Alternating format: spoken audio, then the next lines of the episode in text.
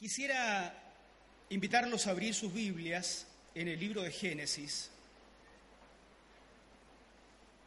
capítulo 3, versículos 23 al 24. Vamos a recorrer el capítulo 3 de Génesis, algún texto profético y un texto del Nuevo Testamento, y entonces ustedes van a ir viendo la proyección eh, sobre los textos, pero por supuesto pueden buscarlos en sus Biblias, en sus dispositivos móviles, donde quieran. Pero vamos a tener como base el texto de Génesis. Y lo sacó Jehová del huerto del Edén, para que labrase la tierra de que fue tomado. Echó pues fuera al hombre y puso al oriente del huerto de Edén querubines y una espada encendida que se revolvía por todos lados para guardar el camino del árbol de la vida. Como ustedes se imaginarán, el Génesis no es un texto que surja de la crónica de alguien que está viendo cómo Dios crea el universo. ¿Se entiende? No es un cronista que está viendo que aparecen los cielos y la tierra y que va tomando nota. El Génesis surge probablemente de la fusión de muchas tradiciones que por siglos circularon de manera oral y que terminaron eh, asociándose en un gran bloque narrativo recién por el siglo V antes de Cristo en lo que sería la época de Esdras, el gran escriba de Israel. Digamos que el Génesis es revelación de Dios captada y escrita por los sabios de Israel en la época del siglo V antes de Cristo aproximadamente, si bien contiene tradiciones mucho más antiguas. El Génesis surge y aquí esto es lo que yo voy a decir mal y ustedes van a entender bien. Ese es el pacto que tenemos hace un par de domingos. Son cosas difíciles que yo siempre digo mal, pero ustedes tienen que entender bien. El Génesis surge como una forma de explicar el presente de los escritores. O sea, se habla del pasado, se narra el pasado, pero para analizar temas del presente de los escritores. Lo que se dice del ser humano en Génesis se dice con la intención de comunicar algo a los seres humanos contemporáneos al escritor. Como cuando uno, por ejemplo, hoy día dice, cuando yo era joven los jovencitos daban el asiento en el metro cuando veían a un hombre mayor al lado. Uno está narrando el pasado, sí, pero lo está narrando como una crítica al presente, porque se dice entonces, los jovencitos de hoy no dan el asiento cuando ven a un hombre mayor parado al lado. Es un ejemplo, no es que esto pase, ¿ah? Solo un ejemplo. Lo mismo pasa con el Génesis. Se narra el origen de la humanidad, se describe al ser humano creado por Dios, se describe al ser humano expulsado del huerto, pero con la intención de decir algo al ser humano contemporáneo del escritor. En esta línea, el relato de la expulsión del huerto, que acabamos de leer, es un intento de explicar todo aquello que los sabios de Israel contemplan en su propia época. Vamos a llamarle así, los sabios de Israel, a los escritores del Génesis. Ellos perciben lo que pasa a su alrededor, miran el comportamiento humano, miran la relación hombre-mujer, mira la, relación ser humano-medio ambiente, mira la relación del ser humano con el reino animal, mira lo que pasa en las relaciones humanas en general y del hombre consigo mismo. y piensan, algo está mal. ¿Y cómo lo explican, lo que está mal? Narrando la historia de los orígenes. Por eso Génesis es tan actual, o vamos a descubrir que es muy actual. Ellos perciben, los sabios perciben, que las cosas funcionan, voy a usar una palabra media postmoderna, no tiene nada de malo, pero lo advierto mejor, ¿no? Perciben que las cosas funcionan en un estado de infranaturalidad, por debajo del nivel de lo natural. El ser humano se comporta en un estado de infrahumanidad, por debajo del nivel de lo humano. Miran a su alrededor hombres y mujeres, seres humanos y reino animal, seres humanos en relación a su propio sustento, su economía, y perciben que eso no es lo que Dios creó. Esto está todo en un estado anómalo. Y lo explican por la vía de narrar el relato del Génesis. Ellos ven que todo funciona como en una especie de estado de maldición. Así surge el texto del Génesis, para explicar eso, para explicar lo que no es normal, para explicar lo que es cotidiano, pero que se percibe como anómalo. Así surge el texto del Génesis, para decirnos por qué y para decirnos qué podemos hacer. el relato de la caída, que está ahí tematizado en el capítulo 3 que, que vamos a ir leyendo, describe al ser humano entonces en su estado caído. Vamos a tratar de leerlo teniendo en mente entonces que los sabios al narrar el Génesis critican también su presente. Es notable la actualidad de la queja de los sabios. Primero, se percibe en el presente de los sabios que la relación de seres humanos y animales es una relación de enemistad. Si ustedes miran esto hoy día, se dan cuenta que es lo mismo. Cada vez que alguien posa frente a un o sobre un animal muerto, cada vez que aparece en las noticias y cada vez aparece con más frecuencia a un tipo maltratando un animal, uno dice, están mal las cosas. Bueno, eso es lo que vieron los sabios de Israel y lo describen o lo explican mostrando cómo quedó el ser humano después de su caída. Miren Génesis el 3, el versículo 14. Y Jehová dijo a la serpiente, por cuanto esto hiciste, maldita serás entre todas las bestias y entre todos los animales del campo. Sobre tu pecho andarás, polvo comerás todos los días de tu vida. Y pondré enemistad, enemistad, entre ti y la mujer, y entre tu simiente y la simiente suya. Esta te herirá en la cabeza, y tú le herirás en el calcañar. Uno de los primeros resultados de la caída que los sabios de Israel quieren rescatar para explicar cómo son las cosas en su tiempo también, es que hay enemistad entre el reino animal y la simiente de la mujer, el ser humano. Los cristianos nos hemos apropiado de este texto. Vi en la cara de ustedes que algunos estaban diciendo, bueno, pero ese texto no habla de Jesús. Sí, los cristianos nos apropiamos de este texto. Pero este texto existe cientos de años antes que surgiera el cristianismo y tuvo por cientos de años su propia explicación. El texto habla de la enemistad entre la serpiente y entre, entre la serpiente y el ser humano. Habla de la enemistad entre los animales y los hombres.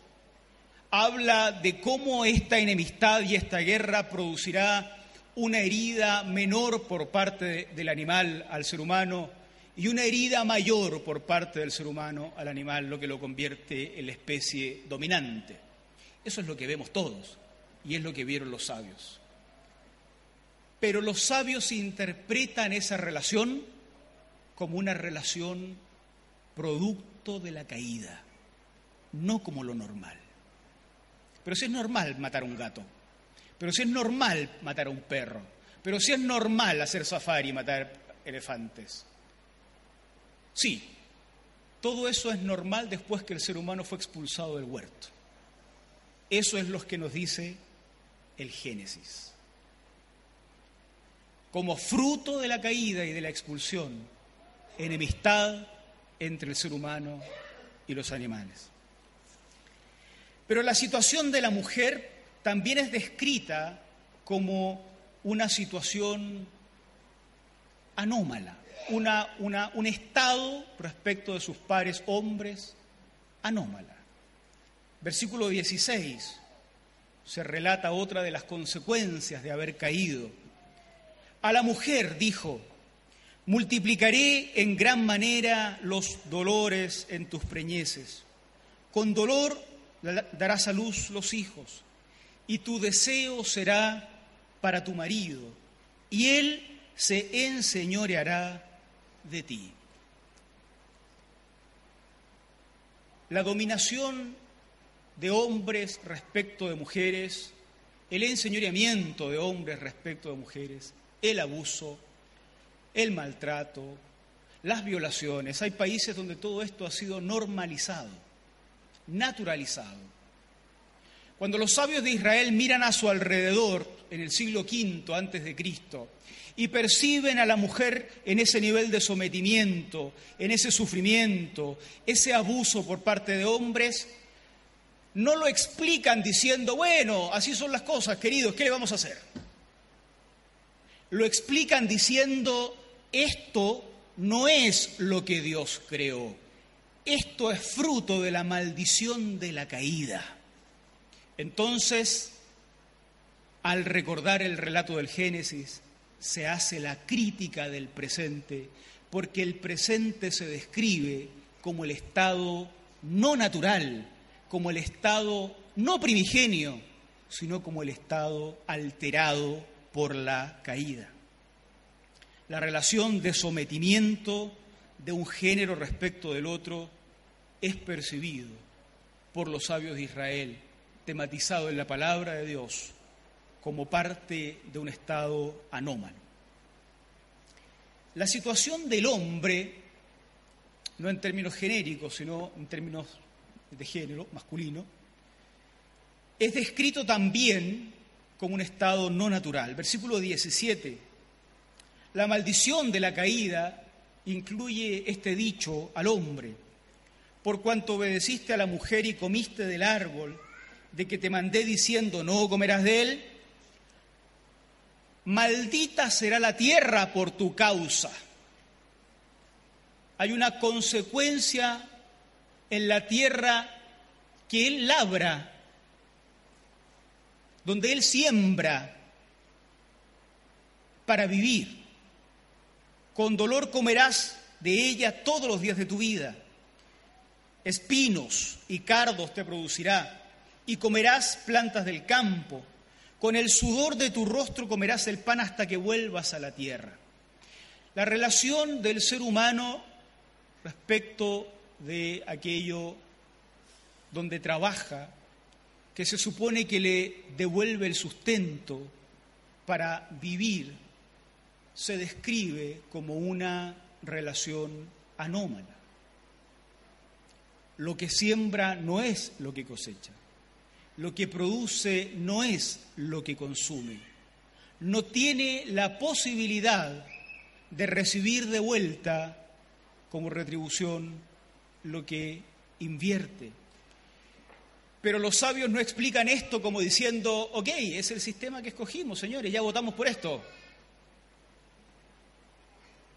El profeta explica esto diciendo, sí, esto existe, y es consecuencia de la maldición bajo la cual vivimos.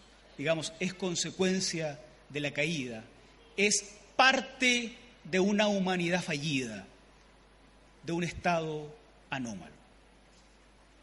El relato de la expulsión del huerto muestra que la revelación de Dios, porque aquí no hay que olvidarse de que esto es la Biblia finalmente, muestra que la revelación de Dios, captada y puesta por escrita por los sabios de Israel, describen la situación del reino animal como una situación anómala, no es lo que Dios creó. Lo que vemos no es lo que Dios creó. Lo que vemos se denuncia como fallido. Y se denuncia como fallido narrando lo que sí Dios creó, que es otra cosa. También muestra que la situación de las mujeres sobre quienes el hombre se enseñorea también es una situación anómala. No es lo que Dios creó. Mal podría naturalizarse como normal. Y también muestra que la situación del hombre respecto del medio ambiente, respecto de su propio sustento, respecto de su propio trabajo y respecto de su propio cuerpo, porque muere, también es una situación anómala. Cuando el sabio mira lo que ve, lo que está a su alrededor, a las mujeres, a los hombres, el trabajo, la tierra, no dice esto es lo normal, dice esto es lo anormal. Las cosas están así no porque son la voluntad de Dios, sino porque actuamos en una lógica de infranaturalidad y de infrahumanidad. Pero al mismo tiempo en que el relato de la expulsión del huerto se convierte en una denuncia del presente como algo anómalo, también se constituye en el inicio de la esperanza. Porque cuando tú demuestras que lo que te está pasando no es lo normal, se enciende una luz adentro que se pregunta por, ok, ¿y cuál es lo normal? ¿Qué es lo normal? Esto pasa mucho en los casos de violencia. Muchas mujeres o hombres violentados o niños abusados que viven una vida pensando que esa forma de abuso y de violencia es normal, lo viven así hasta que alguien dice no era normal. No todos los niños son abusados, no todos los hombres o mujeres son violentados. No es normal. Y cuando escuchan por primera vez que alguien dice no es normal, se enciende una luz que dice, ok, ¿y qué pasa si empiezo a buscar lo que debiera ser normal. El anuncio de lo anómalo del presente es también la constitución de la esperanza. Y así lo entendieron los profetas. Mientras que en el Génesis se analiza el presente, se tematiza el presente a través del relato del Génesis, los profetas comienzan a mirar el futuro. Isaías, en el capítulo 65, al final del libro de Isaías, hablando de la esperanza futura, ya los profetas han construido toda una predicación sobre el fin que movilizaría al pueblo hacia un horizonte, porque el pueblo ya está asumiendo que el presente no es lo que Dios quería. Isaías en el capítulo 65, versículos 21, versículo 21 en adelante lo dice de esta manera. Edificarán casas y morarán en ellas. Nosotros no somos muy conscientes de lo que esto es, de lo que esto significa para un pueblo agrícola, y porque nosotros vivimos en otra forma de vida, en, otra, en una ciudad y en otra época. Pero no construirán casas para otros. Edificarán casas y morarán en ellas. Plantarán viñas y comerán el fruto de ellas.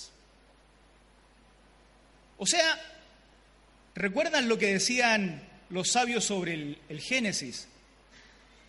Sobre el relato de la expulsión la tierra te devolverá espinos. Eso es lo que pasa en, el estado anómalo. El profeta mira hacia el futuro y dice, plantarás viña y comerás del fruto. Pocas veces, menos en nuestros tiempos, se puede consumir el producto creado con nuestras propias manos. Hay que entenderlo en la lógica de ellos. No edificarán para que otro habite, ni plantarán para que otro coma, porque según los días de los árboles serán los días de mi pueblo, y mis escogidos disfrutarán la obra de sus manos. Todo lo contrario de lo que pasaba con la caída. Se mira hacia el futuro, donde el ser humano disfrutará la obra de sus manos, y no que le devolverá mal por bien. No trabajarán en vano, no darán a luz para maldición, porque son linaje de los benditos de Jehová y sus descendientes con ellos. Y antes que clamen, responderé yo, mientras aún hablan, yo habré oído. Fíjense cómo es el reino animal en el futuro. El lobo y el cordero serán apacentados juntos y el león comerá paja como el buey, y el polvo será el alimento de la serpiente. No afligirán, nadie te va a morder en el calcañar para que tengas que pegarle en la cabeza, pensando en la lógica de la relación de la simiente de la mujer con la serpiente. No afligirán, ni harán mal en todo mi santo monte, dijo Jehová. La crítica del presente de los sabios surge ahora como esperanza del futuro y como anuncio del futuro. Esto es el anuncio de la restauración en todas las áreas que se perciben anómalas. Los hombres, las mujeres, el reino animal, el medio ambiente, el sustento y la economía y la vivienda. Todo esto que se anuncia como esperanza ha sido denunciado en el presente como algo anómalo. El Evangelio en el Nuevo Testamento continúa en esta misma línea. El Evangelio se constituye en la anticipación de la esperanza futura. Si los profetas habrían habían dicho que este Dios se haría presente en la vida de la humanidad maldita, voy a usar esta expresión este, del Génesis. Si los profetas anuncian hacia el futuro la presencia nueva, renovadora de Dios en medio de la sociedad maldita, lo que hace el Evangelio es anunciar el cumplimiento de esa presencia. El Evangelio dice, este Dios prometido camina ahora entre nosotros. El horizonte se sigue destacando con fuerza. El libro de Apocalipsis está lleno de imágenes donde la nueva Jerusalén, ¿se acuerdan? La nueva ciudad, porque los tiempos han cambiado, han cambiado y ahora Israel conoce ciudades. Es una ciudad donde hay justicia, es una ciudad donde hay luz para todos, es una ciudad donde hay vida para todos, es una ciudad donde hay comida para todos. El horizonte sigue siendo el de la restauración de lo que hoy se ha perdido.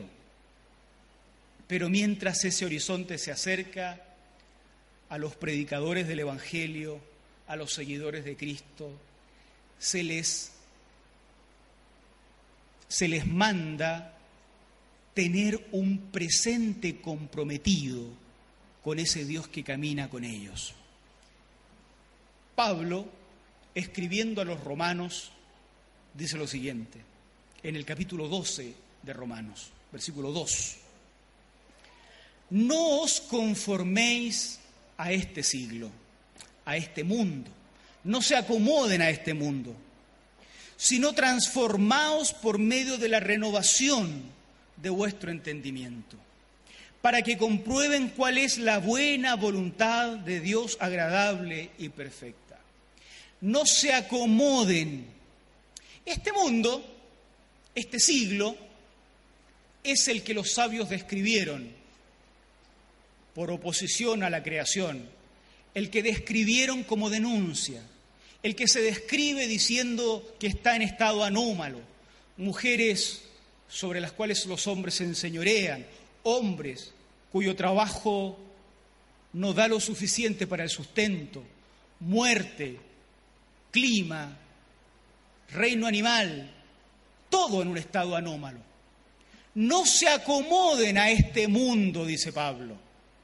Atrás tienes la creación de la cual el ser humano cae. Al, adelante tienes el horizonte que te propone la restauración de todas las cosas. En el presente, no te acomodes a este mundo.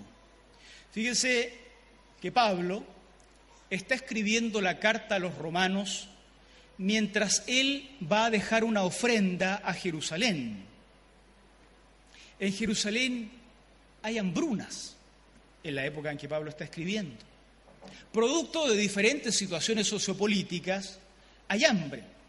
Era común que los grupos del territorio de Israel, de la Judea romana del siglo I, quemaran todas sus cosechas para no seguir dando impuestos a Roma, por ejemplo. Pero esas quemas producían hambrunas brutales. No sabemos si eso es lo que pasó en la época de Pablo, pero Pablo va camino a Jerusalén a dejar una ofrenda que han reunido en Asia Menor todas las iglesias para que no se mueran de hambre los hermanos. Y en el camino le escribe a Roma, los hermanos de Roma no se están muriendo de hambre, están muy lejos de morirse de hambre, viven en una ciudad, tienen derechos y privilegios que los de Israel no tienen. A ellos les dice Pablo, no se acomoden a este mundo, aunque les convenga por ahora, no se acomoden. Transformen el entendimiento para discernir cuál es la voluntad de Dios en un mundo anómalo. El relato de la expulsión del huerto, hermanos y hermanas, es un relato que describe la situación del ser humano en el interim entre la creación y la restauración de todas las cosas. En este interludio, el mundo es descrito como estando en una situación anómala. Por eso Pablo retoma la idea para decir que no hay que ajustarse a este mundo. No hay que ajustarse a este mundo cuando estás en las hambrunas de Jerusalén, pero tampoco hay que acomodarse a este mundo cuando estás en la abundancia de Roma. No hay que acomodarse a este mundo porque este mundo funciona en todas sus dimensiones, en las relaciones de género, en las relaciones laborales, en las relaciones económicas, en la relación con el medio ambiente, en un estado caído. En un estado caído. Las cosas que hoy vemos no son las cosas que Dios creó, o no son como Dios las creó. La manera en que el ser humano se comporta respecto de su entorno no es la manera armónica en la que Dios lo creó. Los sabios de Israel lo han descrito diciendo que somos seres humanos expulsados del huerto. Por eso no hay que ajustarse sino que hay que buscar la voluntad de Dios. Queridos, no debiera salir de nuestra boca que las relaciones opresivas que a veces vivimos son así de opresivas porque es lo normal. No, no es lo normal. De hecho, es lo anormal. Y no hay que ajustarse a eso por mucho que el mundo mayoritariamente así lo perciba.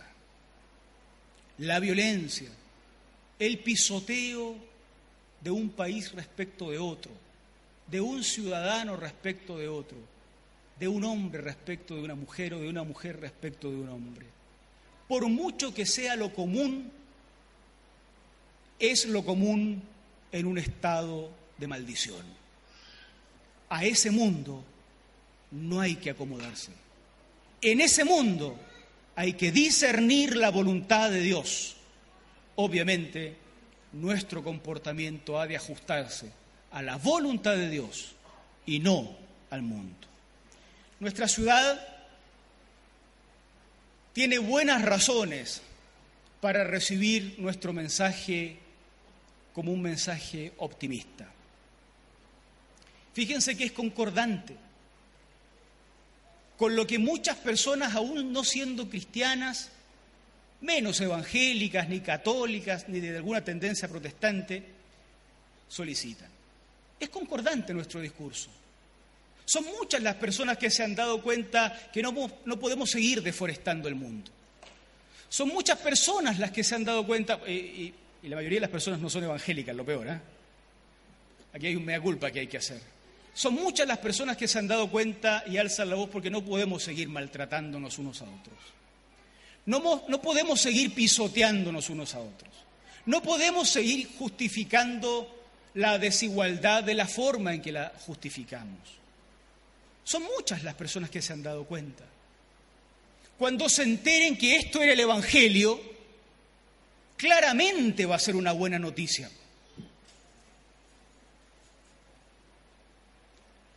Pero no se han enterado por alguna razón, no vamos a darla acá. El Evangelio de Jesucristo es el anuncio de la restauración de todas las cosas. Es la denuncia del estado anómalo del presente. Y es el comportamiento de acuerdo a la voluntad de Dios en un mundo donde tal comportamiento brilla por su ausencia.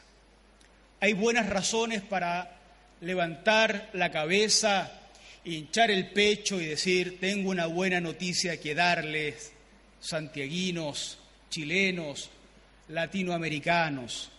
Hay una buena noticia, bueno, europeos y, eh, eh, norteamericanos también, ¿ya? Los de Oceanía igual, etcétera. Es la buena noticia de que vamos a procurar hacer la voluntad de Dios, no ajustándonos a lo que este, este mundo considera lo natural.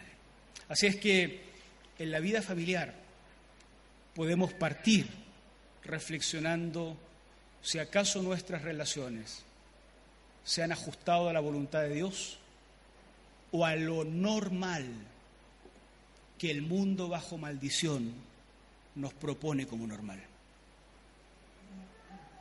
Dios tiene que cambiarnos a todos, porque nacimos aquí y todos, unos más y otros menos, hemos tendido a naturalizar lo que corresponde a un mundo bajo maldición en lugar de ajustarnos a la voluntad de Dios. Que Dios nos perdone, pero que Dios nos dé fuerza para cambiar. De eso se trata la construcción de matrimonios saludables, de vidas en familia saludables, de noviazgos saludables, de vidas académicas, laborales, etcétera, saludables. Que Dios nos bendiga, queridos, y nos dé su gracia para servir en nuestros tiempos. Amén.